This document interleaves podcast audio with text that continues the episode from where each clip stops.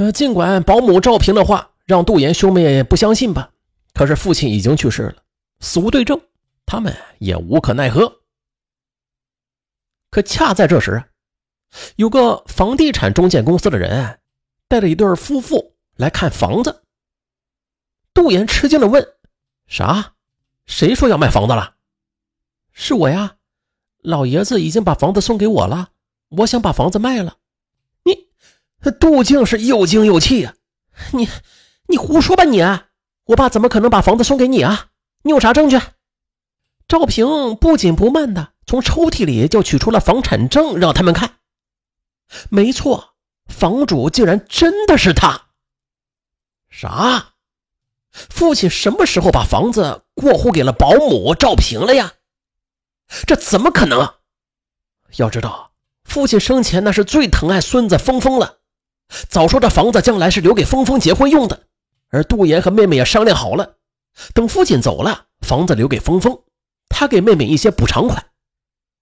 可是现在，眼看着峰峰到了谈婚论嫁的年龄了，他们虽然经济条件不错吧，可是要想在北京稍好一点的地段去买房子，那也是很困难的事而父亲这套房子啊每平方米就能卖到六万元呢，总价值约七百万。父亲绝对不可能把这一笔巨款送给只照顾了他不到一年的保姆，所以杜岩兄妹第一反应就是赵平拿出来的房产证是假的。可是去房地产交易中心查询之后，才得知房子果真于二零一七年八月就过户到了赵平的名下。这怎么可能啊？这么大的事儿，父亲为什么不说一声啊？父亲又为什么要把价值七百万元的房子送给保姆啊？杜岩兄妹觉得一定是赵平做了手脚，或者是胁迫父亲过的户。兄妹俩又去找赵平，让他说清楚房子的事问他是不是哄骗父亲去过的户啊？不是的，老爷子完全是自愿把房子送给我的。他说我把他照顾的无微不至，是真心对他好。让他的晚年生活很快乐，而你们当子女的却一年难得见他几次，电话打的也少。老爷子常说养孩子等于白养。他生病后，我给他端水喂药、接屎接尿的，他非常感激我。他怕我以后在北京没有立足之地，所以就把房子给了我了。你胡说！杜岩兄妹根本就不相信。可是他们又没有证据证明是父亲受到了赵平的胁迫。也就在两人不知所措时，赵平又开口：“这样吧，我知道你们对这个房子有感情，如果你们想要这套房子也行，那我就不卖给别人了，便宜点卖给你们吧。我卖给别人是七百万，你们给我六百五十万就行。”杜岩兄妹自然是难以接受啊！你太过分了，这房子是我们的。我们绝对不会让他落到你手上的。兄妹俩就立刻去咨询律师，如何能把房子给要回来？可是律师啊，却表示，如果没有证据证明他们父亲在办理房产过户时受到赵平的哄骗或者是胁迫，嗯，那即使打官司啊，他们也赢不了的。兄妹俩十分沮丧，只好又去找赵平商量，想以低价买回房子。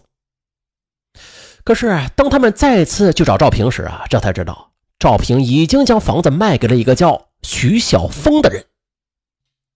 杜岩兄妹觉得，赵平如此迫不及待的把房子卖掉，他的心里一定是有鬼的，是怕他们来要房子。他们打听到，那套房子卖了六百九十万元，赵平拿到钱之后就搬走了。怎么办呢？一想到父亲被赵平害死了，还霸占了原本属于他们的六百九十万元的巨款，赵岩兄妹是无论如何也咽不下这口气。一番打听之后，两人又是找到了赵平，要他归还卖房款，但是却被赵平啊一口给回绝了。杜静气愤地说：“你要是不给钱，我们就去告你故意杀人。”赵平冷冷地说：“随便。”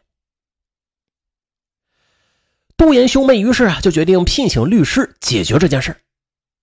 可是律师听了他们的讲述之后，对他们说：“啊你们说赵平故意杀人，那如果仅仅是猜测而没有相关的证据的话，比如啊，他违背你们父亲的意愿，故意不给他治疗，或者有虐待、强迫、迫害等行为，那否则啊，法院是不会支持你们的诉求的，更不会追究他的责任。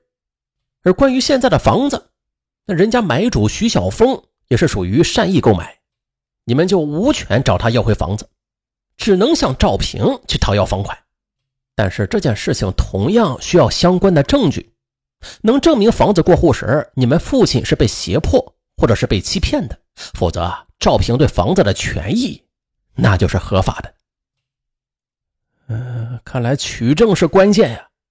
兄妹俩就再次找到了赵平，要求他出示当初父亲看病的所有病历。赵平则说啊没有病历。杜岩就问他：“我父亲又不是突发疾病。”肯定是病了一段时间了，才会病情恶化，导致了肾衰竭的。难道你一直没有给他看病吗？可赵平则说，老爷子当时有些咳嗽，我说带他去医院，他不肯去。后来我看他咳得厉害，还发烧，就再次的劝他去医院里，可他还是说不愿意去，怕去了就回不来了。没办法，我就只好给他去药店买点药吃了。那你给他买的什么药？我记不清了，反正就是治咳嗽、发烧的药呗。你又不是医生，你怎么能够随便给他买药吃啊？那是老爷子点名要我买的呀，我以为是对症的。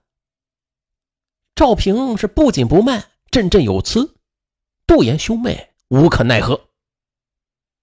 杜岩又质问赵平：“我父亲生病那么长时间，可你为什么不通知我们呢？”是老爷子让我不告诉你们的。说怕影响你们的工作和生活，我去！一看赵平又把他们已经去世的父亲搬了出来，一切都是那么死无对证。杜岩兄妹俩觉得他真是太狡猾了。他们判断，一定是赵平给父亲灌了什么迷魂汤，骗他把房子给了他，然后啊，他为了让父亲早点死，好霸占房产，就故意不给父亲治病，还买一些不对症的药。甚至最后冒充女儿去签字而放弃治疗，从而导致父亲死亡的。可即使这事情真是这样吧，他们也没有任何证据，也拿赵平没有办法。兄妹俩是越想越气，越想越窝火。这啥事儿啊？这是。二零一八年春节，儿子峰峰对杜岩说：“他交了一个特别漂亮的女朋友。”女方父母说：“啊，他必须有独立住房，才会让女儿嫁给他。”峰峰就问他：“爷爷是不是说把房子给我呀？咱们赶紧装修一下吧，到时候带我女朋友啊和他父母去参观一下。”杜岩知道，现在男孩子要是没房子，想找女朋友都困难，于是啊，他决定去找妹妹商量一下，看看还有什么好办法没有啊。而这时，杜静她也正在为钱发愁呢。女儿莎莎正在上大二，非吵着要去国外留学，还说已经联系好了留学中介机构了，这手续都办得差不多了，但是需要三十万元的费用。而杜静的丈夫最近生意一直不太好，家里却一下子拿不出这三十万来。莎莎还说，如果错过这个机会，那以后就不知道还能不能出去了。于是就天天催杜静要钱。兄妹俩被房子和钱逼得那是焦头烂额。而这时，如果杜平把房款退回来，他们的困难就全部解决了。两人就商量之后啊，决定再做一次让步，给赵平一百九十万，只要回五百万来就行了。他们觉得，赵平只照顾了父亲不到一年，得到一百九十万元的巨款，那已经是相当不错了呀。于是。在二零一八年的三月二十日，杜岩兄妹再次找到了赵平。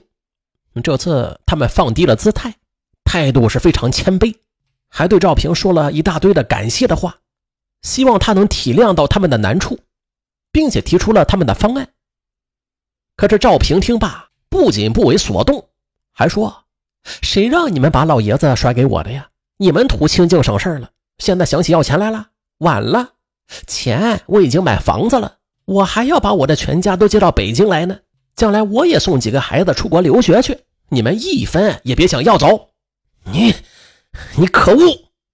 赵平的态度啊，是彻底激怒了杜岩，他就冲动的扑了上去，一把掐住了赵平的脖子，声嘶力竭的喊道：“你给还是不给？”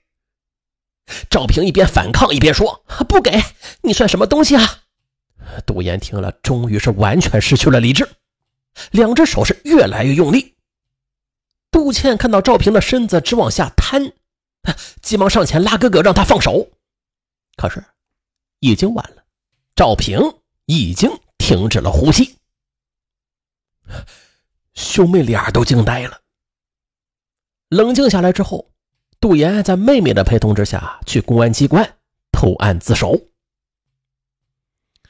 那具体这房子他当时到底是个怎样的情景，咱也不得而知了。啊，这老人为啥把房子过户给了保姆啊？到底是保姆使诈呀，还是老人自愿？真的已经说不清了。已经是这两个当事人呢，都已经是死无对证。嗯，不过确实啊，现如今这独居的老人是越来越多，因为子女无暇照顾，请保姆的也不在少数。而有些老人，他难免头脑有些不清醒、犯糊涂的时候，再加上这长期身边没有亲人，就很容易被保姆所摆布、控制，甚至是利用，造成一些不可挽回的后果。所以说，有必要啊，就是子女们嘛，在尽量的多关照父母，在照顾好父母的同时，也是有必要帮父母看管好财产的。啊，比如把父母的房产证啊、身份证、存折给收好了。定期的去看望父母，或者带父母提前做好一些遗嘱、公证什么的。但愿此案也能给一些独居的老人和无暇看护老人的子女们提个醒吧。我是尚文，咱下回再见。